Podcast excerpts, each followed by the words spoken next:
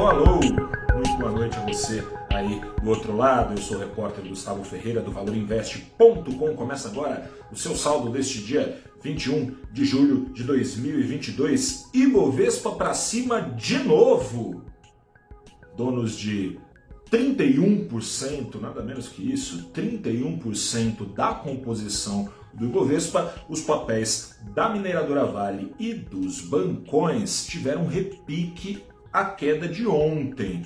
Com esse repique nada desprezível no que diz respeito à carteira teórica mais famosa do Brasil, o principal índice da bolsa subiu 0,76%, mais que esse repique, que essa alta não traga ilusões de calmaria. Aliás, a trajetória hoje do mercado de juros futuros em alta e do câmbio em alta, aqui no Brasil, dólar uma alta de 0,66% aos R$ 5,50.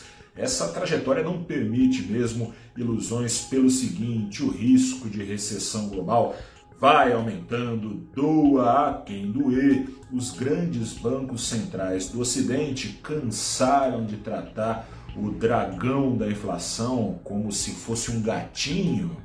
Deixaram o, mo o monstro se criar por algum tempo, mas não mais. Alinhado ao Banco Central americano, hoje, pela manhã, o Banco Central Europeu, o Banco Central dos países do bloco monetário do euro subiu seus juros e mais agressivamente do que era esperado. Era esperado uma alta de 0,25, veio alta de meio ponto, é a primeira alta do Banco Central americano. Sabe em quanto tempo?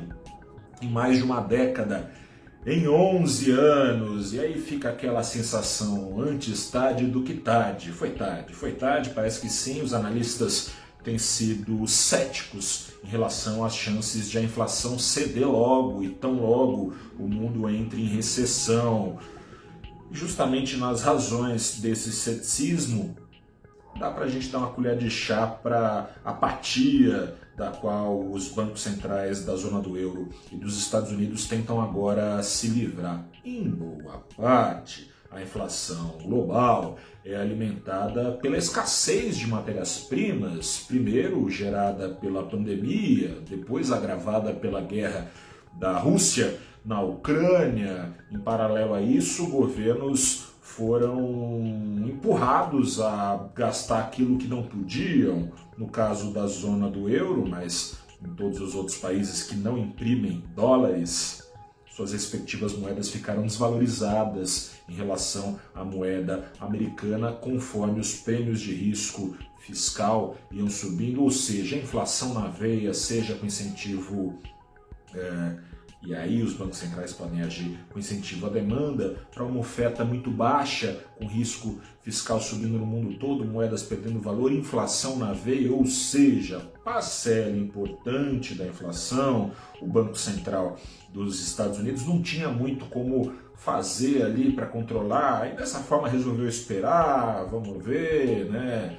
Vai que as cadeias globais se reequilibram rapidamente, os governos aqui da, da, zona aqui da zona do euro, quem dera, aqui da zona do euro é, coloquem as contas em dia, a inflação então seria temporária, lembra só? Seria temporária, perderia força sem precisarem os bancos centrais subirem seus juros. Mas o tempo passou, a gente sofreu calado e necas de pitibiriba sem a oferta subir aos níveis de demanda elevada, o Banco Central Europeu vai tentar puxar a demanda para os níveis baixos da oferta e pagando maiores retornos na sua renda fixa, que estava com rendimento negativo, agora está zerado pelo menos, tenta evitar a saída de dólares e, portanto, o aumento do câmbio quando feito em euros. Não é uma tarefa simples e é uma tarefa dolorosa, não só enfrentada pelo Banco Central Europeu, mas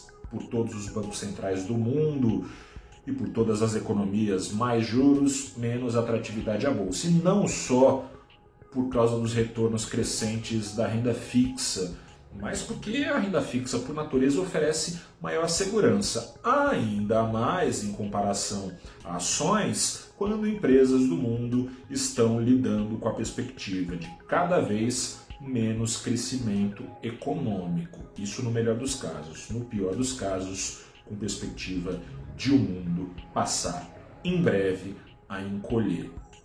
Nessas, boa sorte para todos nós. Vamos precisar.